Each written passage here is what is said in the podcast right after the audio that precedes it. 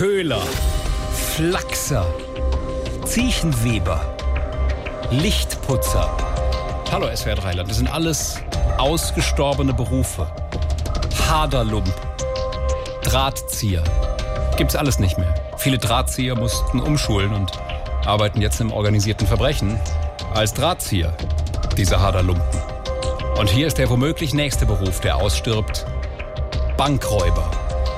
Denn weil sich viele kriminelle Banden aufs Automatensprengen verlagert haben, sagt die Kriminalstatistik tatsächlich, der klassische Bankräuber stirbt aus. Das ist Klaus. Hallo, Hände hoch. Klaus einfach. Klaus war früher Vollzeitbankräuber, aber sein Berufsstand scheint auszusterben. Ich hätte ja nicht gedacht, dass mich das gleiche Schicksal ereilt wie ein Fassküfer oder ein Schuhmacher. Nachdem immer mehr Handwerksberufe verschwinden, wird sich wohl auch Klaus neue Betätigungsfelder suchen müssen.